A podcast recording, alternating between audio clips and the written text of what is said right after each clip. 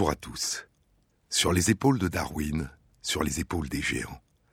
Se tenir sur les épaules des géants et voir plus loin, voir dans l'invisible, à travers l'espace et à travers le temps. Plonger notre regard dans le passé et découvrir que ce passé est immense. Pouvoir remonter le temps à contre-courant.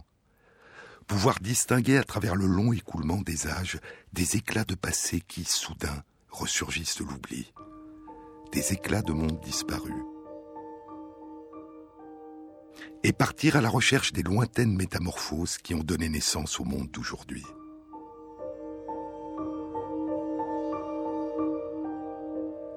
Je vous avais dit dans une précédente émission que parmi les nombreuses remises en cause de sa théorie de l'évolution du vivant auquel Darwin a été confronté, il y en aura une vis-à-vis de laquelle il se sentira particulièrement démuni.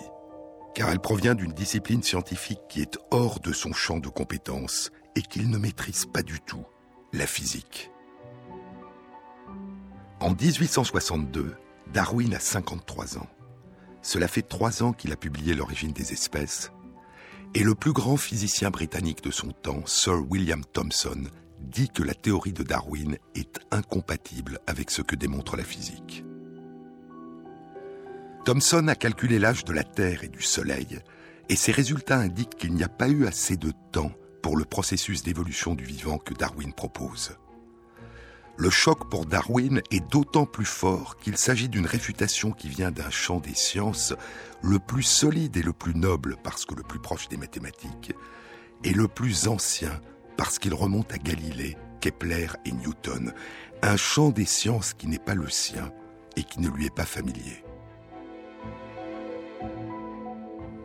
Je vous avais dit qu'en 1862, les calculs de Thomson indiquent que l'âge de la Terre est de 98 millions d'années au maximum de 400 millions d'années, mais l'âge le plus probable, dit-il, est de 98 millions d'années.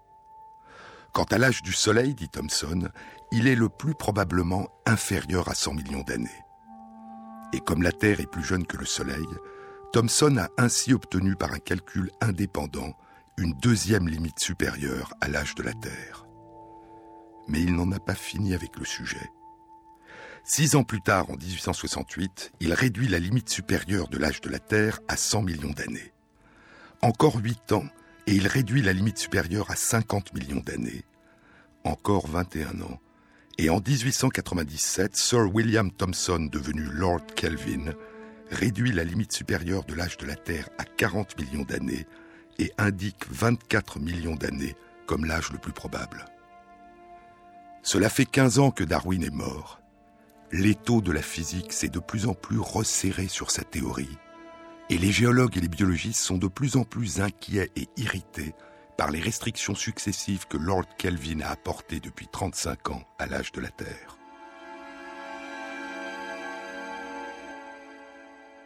La correspondance de Darwin garde les traces de ces différentes formes de réaction face à cette remise en cause brutale de sa théorie.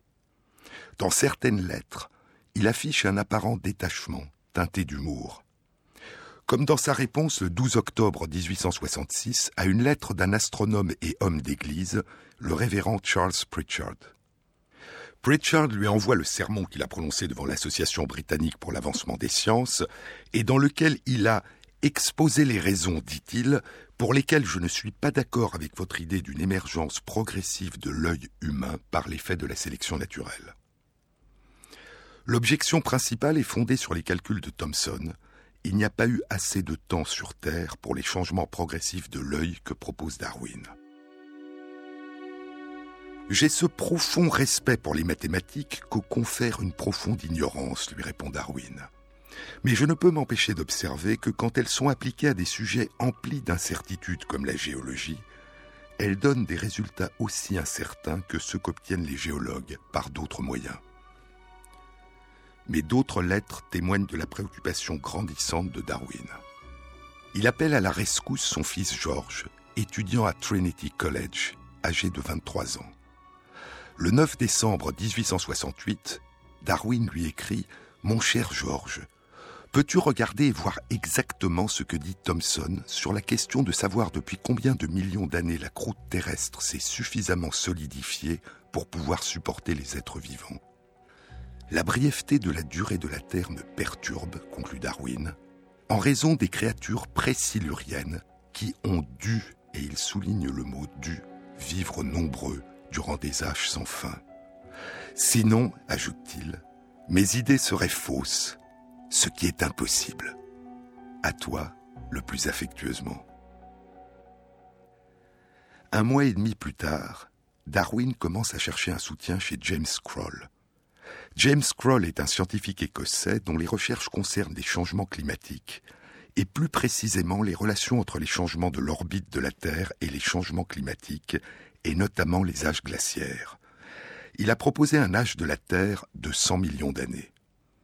Le 31 janvier 1869, Darwin lui écrit Mon cher monsieur, en dépit de vos excellentes remarques sur l'importance de ce qui peut être réalisé dans l'intervalle d'un million d'années, je suis grandement troublé par la courte durée du monde que propose Sir William Thomson. Car j'ai besoin pour ma théorie d'une très longue période avant la formation du Cambrien. À son fils, Darwin a indiqué qu'il a besoin d'un âge sans fin avant le Silurien, une période dont on sait aujourd'hui qu'elle s'étendait entre il y a 445 et 420 millions d'années. À James Kroll, il indique qu'il a besoin d'une très longue période avant le Cambrien, une période dont on sait aujourd'hui qu'elle s'étendait entre il y a 540 et 485 millions d'années. Darwin a besoin de temps, de beaucoup de temps. Si cela ne vous gêne pas, ajoute-t-il, j'aimerais entendre ce que vous pensez de la remarque de Charles Lyell sur la force magnétique qu'émet le Soleil et qu'il projette sur la Terre. Est-ce que cela ne pourrait pas pénétrer la croûte terrestre et peut-être alors être converti en chaleur? Cela aurait allongé, plaide Darwin, la durée de refroidissement de la Terre et donc l'âge de la Terre. Avec mes remerciements très sincères pour votre aimable assistance, je demeure vôtre très fidèlement, Charles Darwin. Quatre jours plus tard, le 4 février, James Kroll lui répond que la suggestion de Lyell, selon laquelle la force magnétique qu'émet le Soleil aurait pu réchauffer la Terre et retarder ainsi d'autant son refroidissement, n'a aucune base scientifique.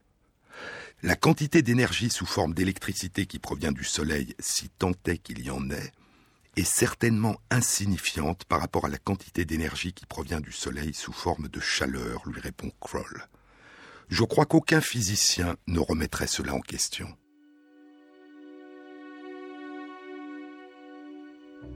Mais Darwin ne comprend pas non plus ce qui est pour les physiciens de l'époque la source de chaleur essentielle du Soleil, la chaleur produite par la force de gravitation.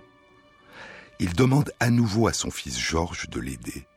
Et le 14 février, Georges lui explique Mon cher père, la chose que tu ne comprends pas à propos de la gravitation et de la chaleur est, je pense, la suivante. Si le système solaire était gazeux, puis commençait à se condenser en direction de son centre, le Soleil, en raison de l'attraction mutuelle exercée par ces particules, c'est-à-dire en raison de la gravitation, une immense quantité de chaleur serait émise et suffirait à maintenir chaud le Soleil durant 20 millions d'années. J'ai oublié le nombre exact d'années. C'est, je pense, ce qu'on appelle la chaleur produite par la gravitation. Ton fils, affectueusement, George Howard Darwin.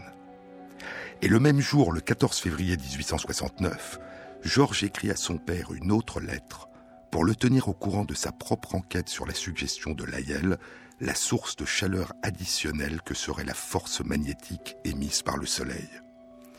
J'ai interrogé John William Strutt sur l'affaire de la force magnétique du Soleil, et il a semblé considérer que tout effet de ralentissement du refroidissement de la Terre qui pourrait être produit par l'énergie magnétique du Soleil doit être complètement insignifiant.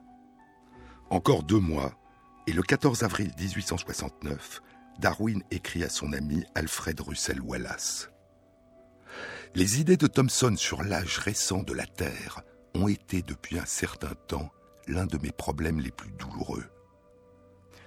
Et en 1871, dans une nouvelle lettre à Wallace, il écrit j'ai besoin de m'appuyer sur des temps longs.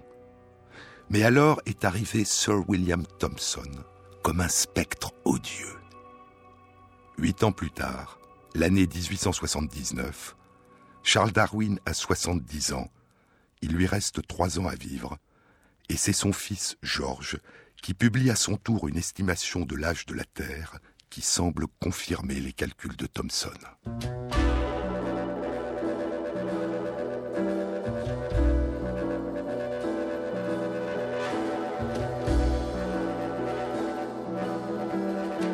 Sur les épaules de Darwin, sur France Inter.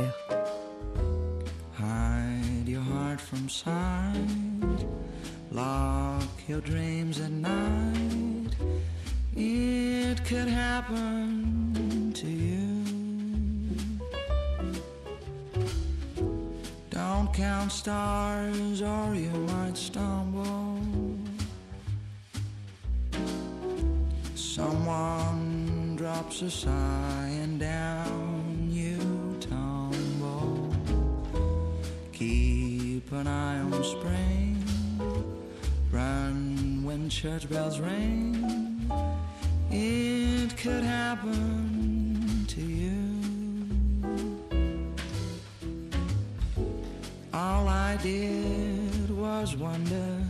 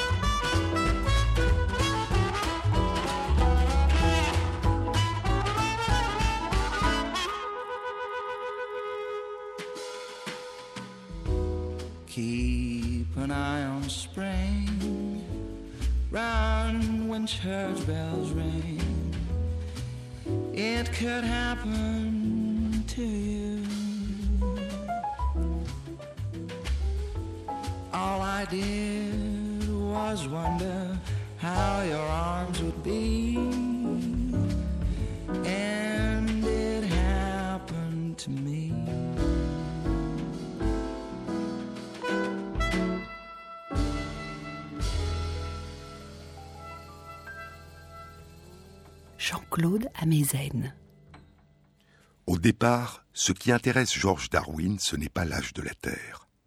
Il s'intéresse au changement de l'axe de rotation de la Terre lorsqu'elle était encore en fusion.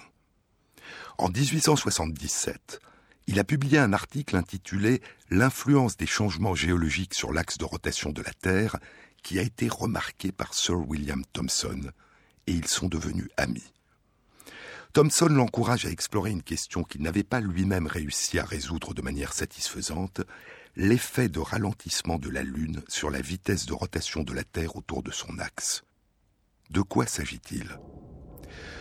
Aujourd'hui, les recherches suggèrent que la Lune est née il y a un peu plus de 4 milliards 500 millions d'années, à partir de la masse de matière éjectée dans l'espace par une énorme collision qui se serait produite entre la Terre et une planète de la taille de la planète Mars, à laquelle on a donné le nom de Theia. Et depuis la naissance de la Lune, les effets réciproques exercés par la Terre sur la Lune et par la Lune sur la Terre et par le Soleil sur la Terre et la Lune ont modifié le comportement de notre planète. La force de gravitation exercée par la Lune et par le Soleil cause les marées, le soulèvement des océans. Et ces soulèvements ne concernent pas seulement les eaux, mais aussi la croûte terrestre et le magma sous-jacent qui se soulèvent et se rabaissent deux fois par jour. Et la friction, le frottement causé par ces marées océanes et terrestres entraîne une dissipation d'énergie qui freine la vitesse de rotation de la Terre autour de son axe. Et parce que le mouvement de toupie de notre planète s'est progressivement ralenti, la durée d'une journée, un jour plus une nuit, a progressivement augmenté. Cette augmentation est infinitésimale à l'échelle de l'histoire des cultures humaines, un peu moins de 2 millièmes de seconde par siècle, un peu moins de 2 centièmes de seconde par millénaire, une différence qui se réduit à presque rien. Mais sur des temps géologiques, cette minuscule différence a eu des effets importants. Ainsi, au début, quand la Lune s'est formée il y a un peu plus de 4 milliards 500 millions d'années, la Terre tournait beaucoup plus vite sur elle-même, et on estime qu'une journée, un jour plus une nuit, ne durait que 6 heures, un quart de la durée actuelle de 24 heures. Imaginez à l'équinoxe, en ces temps anciens, un jour de 3 heures, puis une nuit de 3 heures, et ainsi de suite. Et une année, un tour complet de la Terre autour du Soleil, durait un peu plus de 1400 jours, 1400 de ces jours de 6 heures. Il y a environ 2 milliards 500 millions d'années, une journée durait un peu plus de 12 heures et une année durait près de 715 jours. La Lune était plus proche et les marées étaient plus fréquentes et plus fortes. La Lune s'est progressivement éloignée de la Terre, augmentant son temps de révolution autour de notre planète.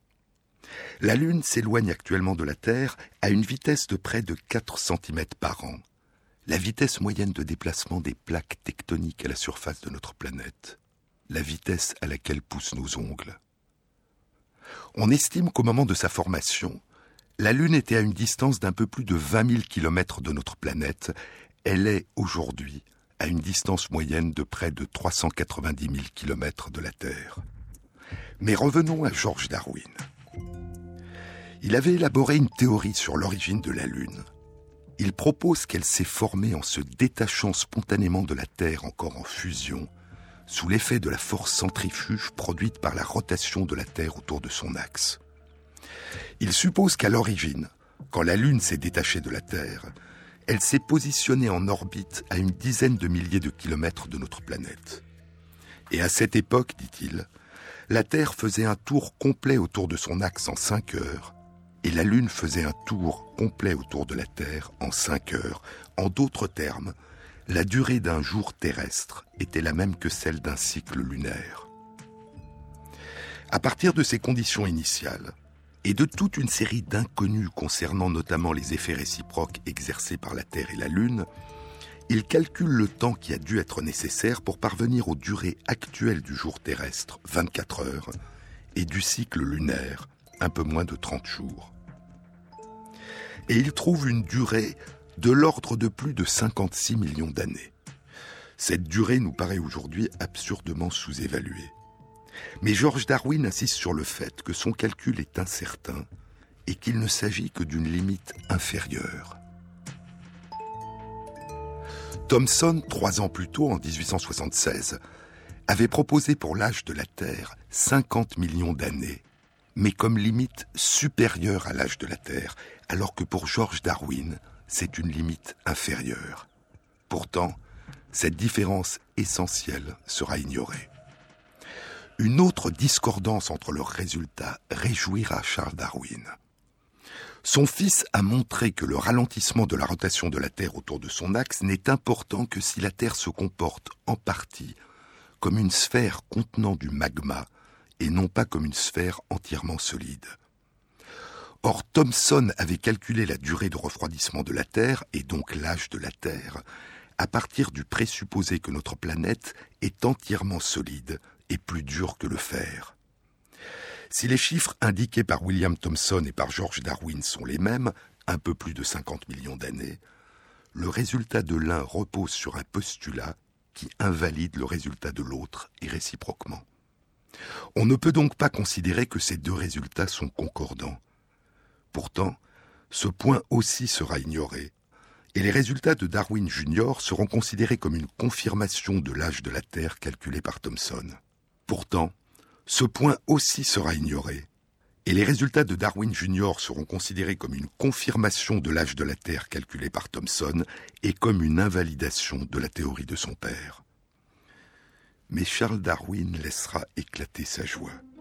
Sa joie que les travaux de son fils soient reconnus par le géant de la physique qu'est Thomson, et sa joie que les travaux de son fils remettent en cause le postulat sur lequel Thomson a fondé ses calculs, une Terre entièrement solide. Le 29 octobre 1878, il écrit à son fils Mon cher vieux Georges, j'ai été ravi de ta lettre et l'ai lue tout entière avec le plus vif intérêt. Nous sommes tous ravis, car considérant l'homme qui est Sir William Thompson, il est remarquable que tu l'aies si vite étonné et qu'il parle de ta découverte, etc., à propos de l'orbite de la Lune. J'ai aussi beaucoup ri à propos de la chaleur interne de la Terre, comme cela va faire plaisir aux géologues et aux évolutionnistes. Cela semble étrange que la chaleur soit enfouie au centre de la Terre. Hurrah, conclut son père. Hurrah pour les entrailles de la Terre et pour leur viscosité, et pour la Lune, et pour tous les corps célestes, et pour mon fils George, qui sera très bientôt un membre de la Royal Society, ajoute Darwin entre parenthèses. L'année suivante, en effet, son fils deviendra membre de la Royal Society, et trois ans plus tard, en 1883, il sera nommé professeur d'astronomie à l'université de Cambridge, mais son père ne le verra pas. Il est mort un an plus tôt. George avait écrit plusieurs fois à son père qu'il était persuadé que Thomson s'était trompé. Et il sera de plus en plus convaincu que la somme de données géologiques et biologiques disponibles est incompatible avec la limite qu'a imposée Thomson à l'âge de la Terre. En 1886, dans son discours de président de l'Association britannique pour l'avancement des sciences, il dira Aujourd'hui, nos connaissances concernant une limite supérieure au temps géologique sont si imprécises que nous aurions tort de rejeter toute théorie qui demande de plus longues périodes de temps que celle qui semble actuellement disponible, ce qui est le cas de la théorie de son père. Sept ans passeront, et en 1899, une façon complètement différente de calculer l'âge de la Terre sera proposée. Le physicien irlandais John Jolly est professeur de géologie et de minéralogie à Dublin. À l'âge de 29 ans, 13 ans plus tôt, il songeait déjà à l'âge de la Terre, mais sous la forme d'un poème dans lequel il chantait un fossile ancien, découvert dans les strates d'ardoise des montagnes de Wicklow, en Irlande. Ne reste-t-il plus rien? demandait John Jolly. Est-ce que toutes les choses t'ont abandonné? Les étoiles ne sont pas tes étoiles. Les collines vieillies ont changé et se sont courbées sous les assauts de la glace et de la neige des rivières et du ciel. La mer qui se lève maintenant n'est pas ta mer. Lève les yeux et en contemplant ces vrilles entremêlées dans l'ombre durant des âges, reconnais dans l'espoir et la joie, dans la foi, l'amour et le sortilège de la raison, le visiteur qui a dit adieu à un monde. Mais de quand datent ces anciens mondes? John Joly, fasciné par cette question, a décidé de rechercher l'âge de la Terre à partir de l'estimation de la quantité de sel que contiennent les océans et les mers. L'idée avait déjà été proposée 180 ans plus tôt, en 1716, par le grand astronome Edmund Halley, dans une publication intitulée La cause de la salinité de l'océan. Halley, celui qui avait prédit la régularité du retour de la comète qui porte depuis son nom, la comète de Halley il semble que Joly ne connaissait pas cette ancienne publication. Et Joly, comme Halley, suppose que les océans étaient à l'origine dépourvus de sel et que tout le sel des mers et des océans a été apporté par l'eau des rivières.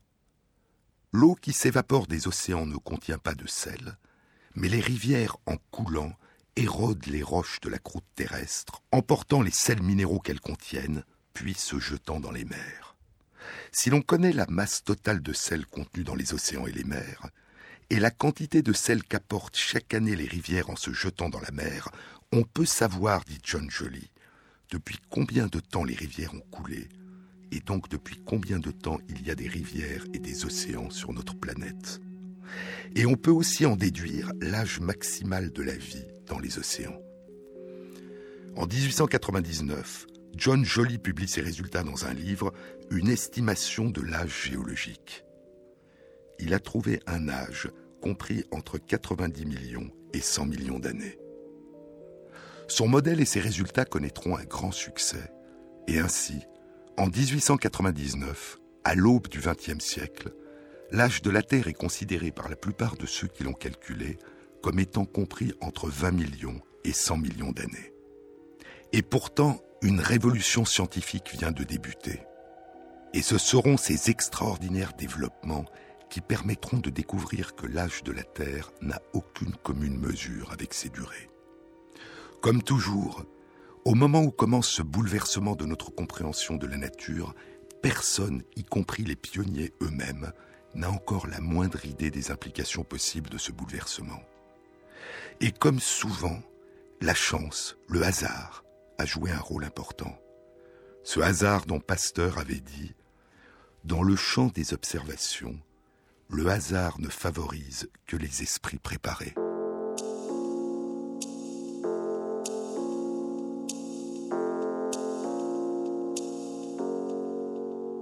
À Moussaïa, on s'est quitté, comme on s'était rencontré. On avait presque oublié qu'on existait. À Moussaïa, on a chanté, on a ri, on a dansé, jusqu'à la fin de l'été, jusqu'à pleurer. Sur ton visage, les étalages, des fruits mûrs, des soirs d'orage, j'ai tout mangé. Dans les étages, on tourne les pages de notre histoire de passage, j'ai tout brûlé.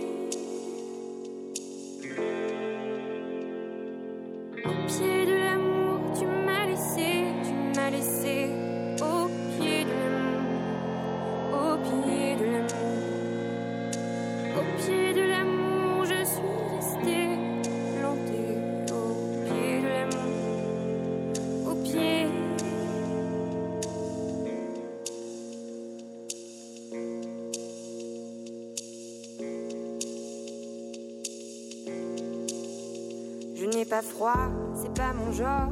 Les filles comme moi font des efforts pour oublier. Si c'est pas toi, j'y crois encore. Les hommes au fond, ça s'évapore comme la fumée.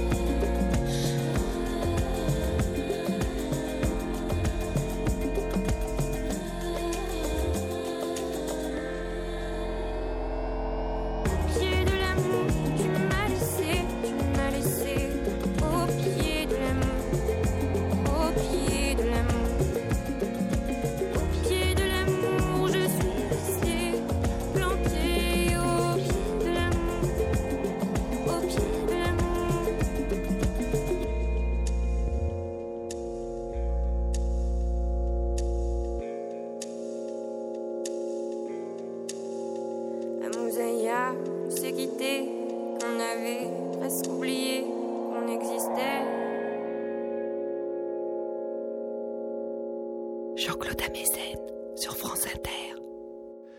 Quand a débuté cette révolution scientifique dont une des conséquences allait être de révéler l'antiquité de l'âge de la Terre Une date précise serait le 1er mars 1896.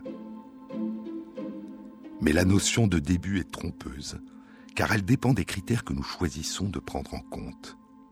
Et comme toutes les révolutions scientifiques, celle-ci s'inscrit dans une longue aventure. Si l'on veut une autre date, avant le 1er mars 1896, mais sans trop avoir à remonter dans le passé, alors on peut choisir le 8 novembre 1895. Ce jour-là, un physicien allemand professeur de physique à l'université de Würzburg est en train d'étudier ce qu'on appelait alors des rayons cathodiques. Ces rayons sont produits par un courant électrique qui circule de manière rectiligne entre une cathode et une anode à l'intérieur d'un tube de verre dans lequel un vide presque complet a été réalisé et où il ne persiste qu'une très faible pression d'air. Depuis un quart de siècle, de nombreux chercheurs exploraient les propriétés de ces rayons cathodiques dont on découvrira plus tard qu'il s'agissait de flux d'électrons. Ces rayons cathodiques traversent le verre, mais un an auparavant, il a été découvert que des feuilles de plomb et d'étain les empêchent de sortir.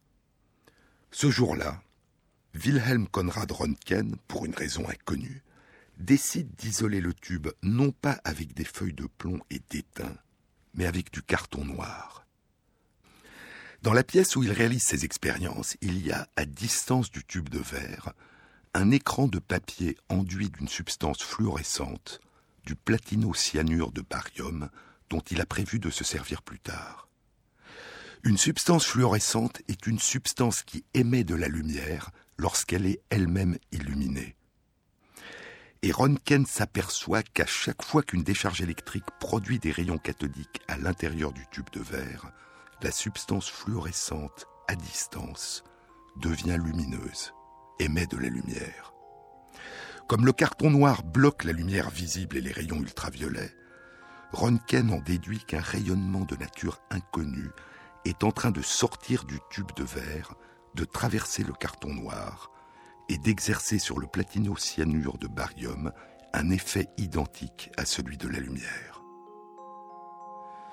Un rayonnement inconnu invisible, sort du tube de verre et se comporte en partie comme la lumière. Cela se produit même quand l'écran fluorescent est à 2 mètres du tube de verre. Röntgen refait la même expérience en remplaçant l'écran de papier recouvert de platinocyanure de barium par une plaque photographique. Il place sa main entre le tube de verre recouvert de carton noir et la plaque photographique et il découvre sur la plaque l'empreinte des os de sa main. Il est bouleversé. Je ne parlais de mon travail à personne, dira plus tard Ronken. J'expliquais seulement à ma femme que je faisais quelque chose dont les gens diraient, quand ils seraient au courant, Ronken est vraiment devenu fou. Un mois et demi après sa découverte, le 28 décembre 1895, il la publie dans les comptes rendus des réunions de la Société physico-médicale de Würzburg. Le titre de sa communication est simplement Über eine neue Art von Strahlen, sur une nouvelle sorte de rayon. Afin d'être bref, j'utiliserai le terme de rayon, écrit Röntgen, et pour les distinguer d'autres rayons du même nom, je les appellerai rayons X. X, l'inconnu. Dans les 17 paragraphes de sa publication où il expose minutieusement ce qu'il a déduit de ses expériences, il explique que les rayons X ne sont pas des rayons de lumière, car contrairement à la lumière, les rayons X ne sont pas déviés par un prisme.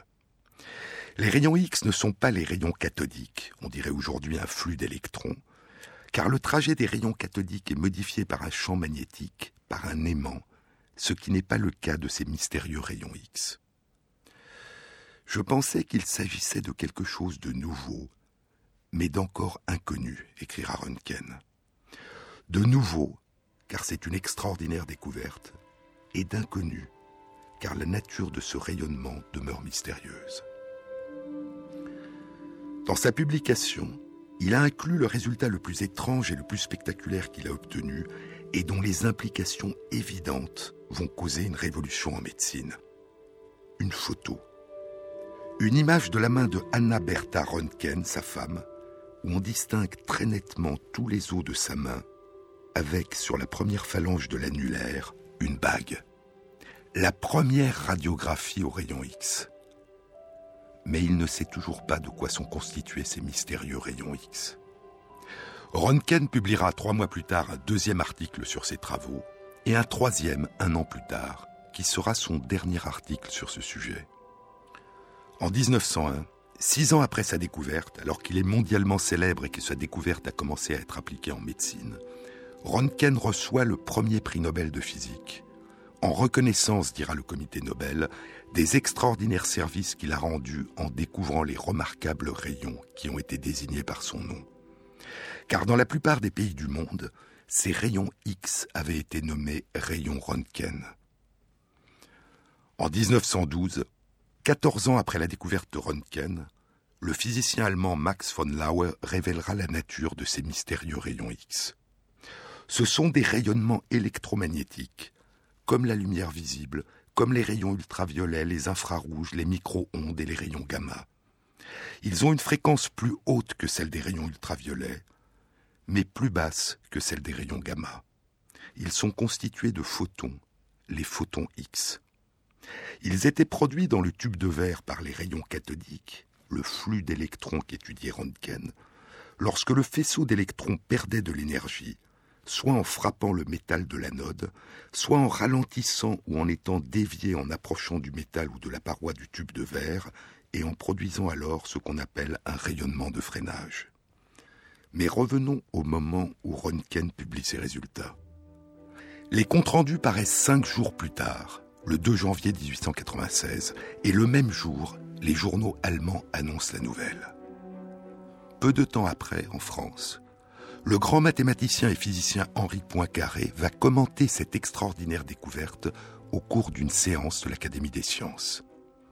Écoutons le physicien Jean-Louis Badevant nous raconter cette séance. C'est dans le beau livre Regard sur les textes fondateurs de la science, physique de la lumière et radioactivité.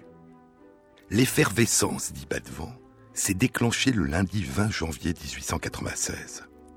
Après s'être confortablement assoupi pendant un long exposé de Gabriel Lippmann sur l'entretien des mouvements des pendules sans perturbation, suivi d'un autre sur la circulation de l'air dans les sols agricoles, les illustres, les académiciens, sont brusquement arrachés à leurs songes en fin de séance par une intervention du mathématicien Henri Poincaré. Poincaré, qui parle couramment l'allemand, a reçu un exemplaire de l'article de Röntgen avec la photographie. Il fait circuler le cliché que les illustres n'ont jamais imaginé. On y voit les os à l'intérieur d'une main vivante. Sur le cliché de Röntgen, la main est celle de sa femme. En découvrant la photo, l'Académie s'anime. Henri Poincaré est un passionné de physique et les interrogations fusent. Il y a là Henri Becquerel, qui, fasciné comme son ami Poincaré, se pose quantité de questions et notamment d'où viennent ces rayons invisibles? 17 ans plus tard, à la fin de l'année 1913, cela fait cinq ans qu'Henri Becquerel est mort et Henri Poincaré il y a alors près d'un an et demi. Dans son éloge historique d'Henri Poincaré, lu le 15 décembre 1913 à l'Académie, écrit Jean-Louis Badevant, Gaston Darboux insistera sur le fait suivant. Notre regretté secrétaire perpétuel Henri Becquerel se plaisait à répéter que s'il avait entrepris les travaux qui lui ont valu d'être lauréat du prix Nobel, et qui ont ouvert aux physiciens tout un ordre nouveau de recherche, c'est à la suite de la lecture d'un article de la Revue générale des sciences écrit par Poincaré. Poincaré avait été frappé dans la publication de Röntgen par le douzième des dix-sept paragraphes qui indiquait que les rayons cathodiques produits à l'intérieur du tube de verre, lorsqu'ils frappaient la paroi du tube de verre, provoquaient une fluorescence. Et que c'est de ces endroits qui devenaient fluorescents sur la paroi du tube que partaient les rayons X. Dans son article paru le 30 janvier 1896 dans la Revue générale des sciences, dix jours après la séance de l'Académie où il avait présenté la découverte des rayons X, Poincaré avait écrit Ainsi, c'est le verre qui émet les rayons Röntgen, les rayons X. Et il les émet en devenant fluorescents. Ne peut-on pas alors se demander si tous les corps dont la fluorescence est suffisamment intense n'émettent pas en plus de rayons lumineux, des rayons X de Röntgen, quelle que soit la cause de leur fluorescence? Le raisonnement de Poincaré était le suivant. Si les rayons X naissent non pas des rayons cathodiques, mais de la fluorescence provoquée par les rayons cathodiques sur les parois du tube de verre, alors peut-être que n'importe quelle fluorescence pouvait aussi produire des rayons X. N'importe quel corps fluorescent, lorsqu'il est exposé à la lumière, produirait non seulement de la lumière visible, ce que l'on sait depuis longtemps, mais en même temps des rayons X. Autrement dit, ce que suggérait Poincaré, c'est que la production de rayons X pourrait être un phénomène banal, extrêmement répandu. Et les chercheurs, à chaque fois qu'ils exposent une substance fluorescente à la lumière, produirait depuis longtemps des rayons X sans le savoir, comme M. Jourdain faisait depuis toujours de la prose sans le savoir. Par ma foi, dit M. Jourdain à son professeur de philosophie dans Le bourgeois gentilhomme, par ma foi, il y a plus de quarante ans que je dis de la prose sans que j'en susse rien, et je vous suis le plus obligé du monde de m'avoir appris cela. Henri Becquerel décide de soumettre l'hypothèse de Poincaré à l'expérience.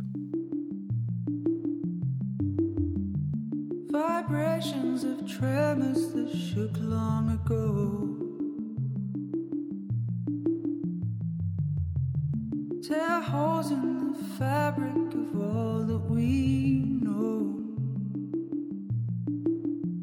Can't survive with the secrets we have. All that we have is a lie. Hold the line till the thread comes undone. If you're thinking of letting me go, then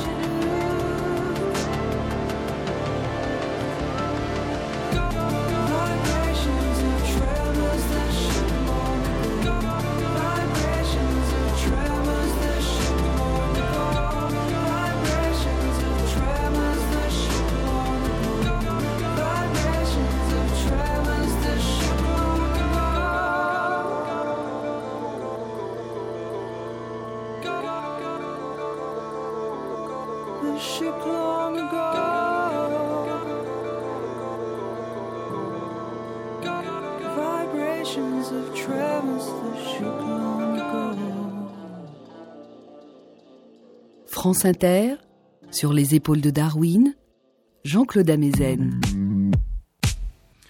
Comme son père et comme son grand-père, Henri Becquerel est professeur au Muséum national d'histoire naturelle.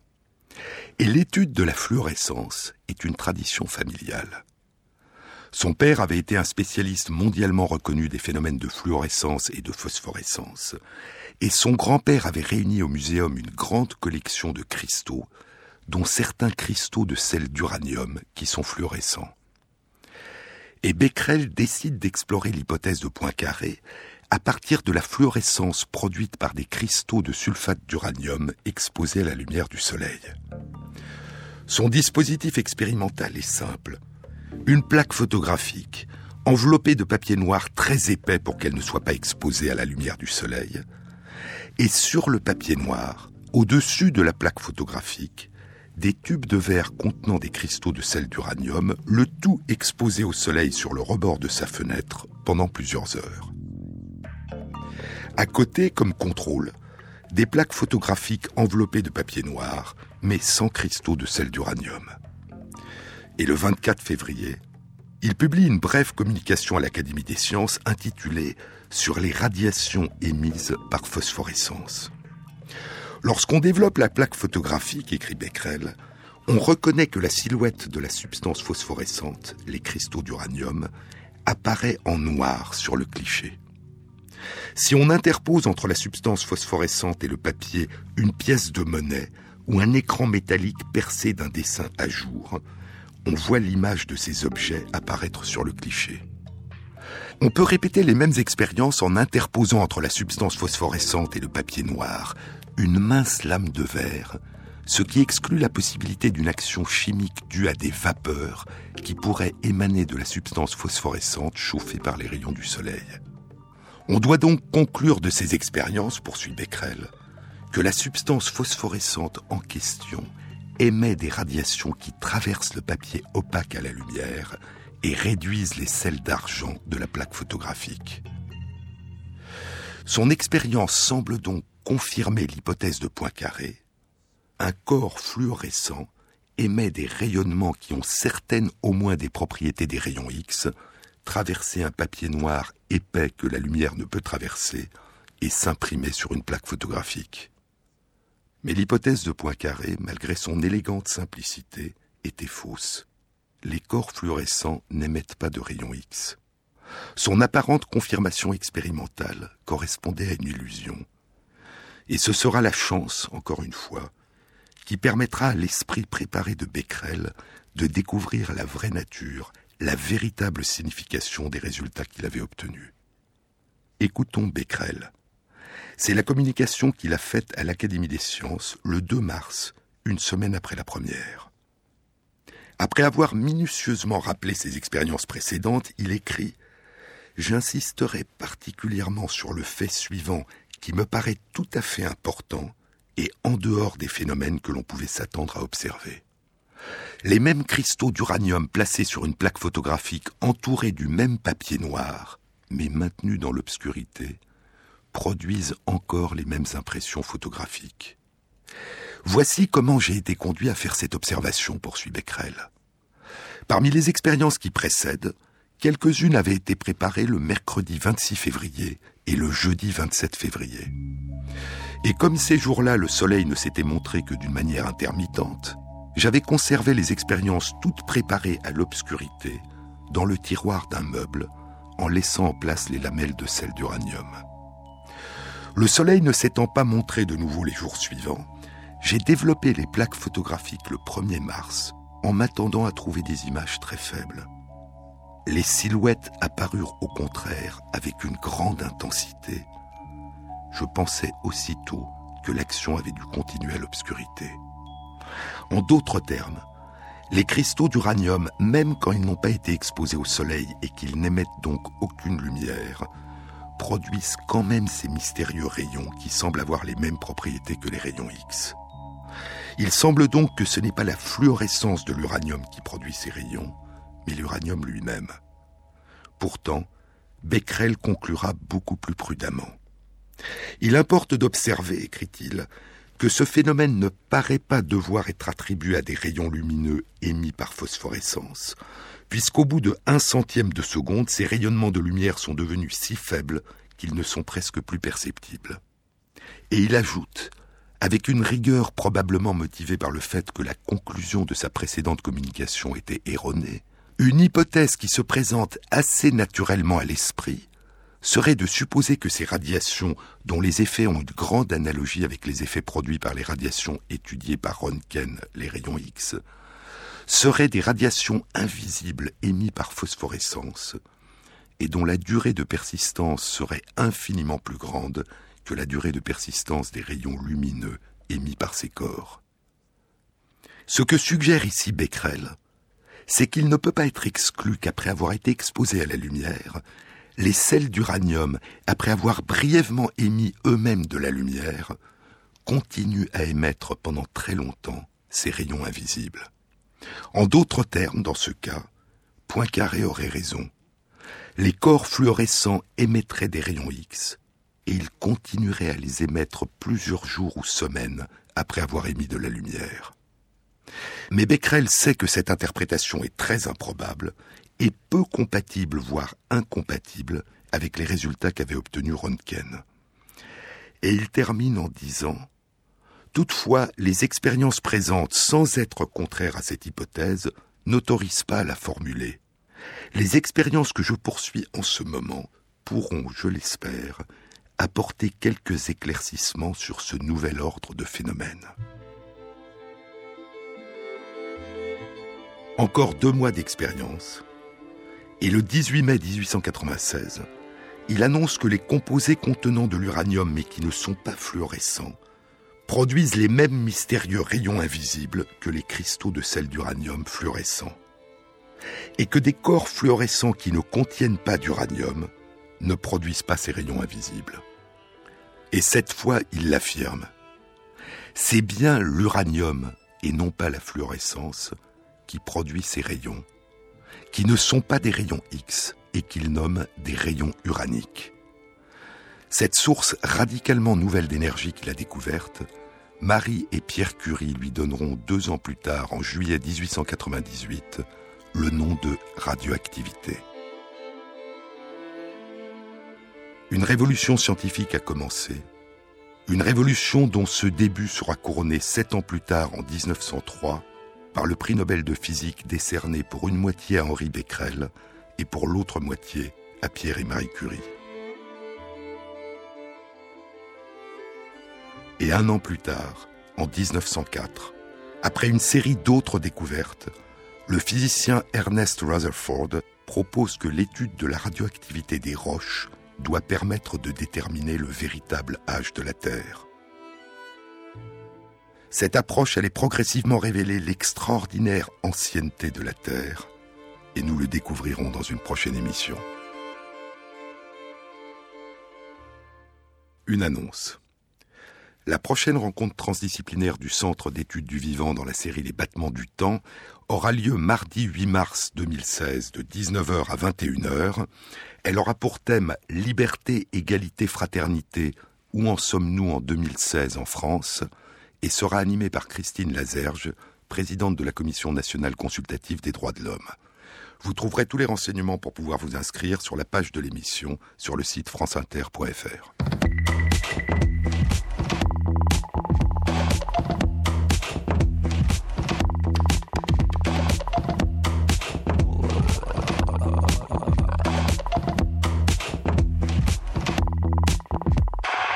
Cette émission a été réalisée par Christophe Imbert avec à la prise de son et au mixage Valentin Azan-Zilinski et Jean-Baptiste Audibert pour la programmation des chansons.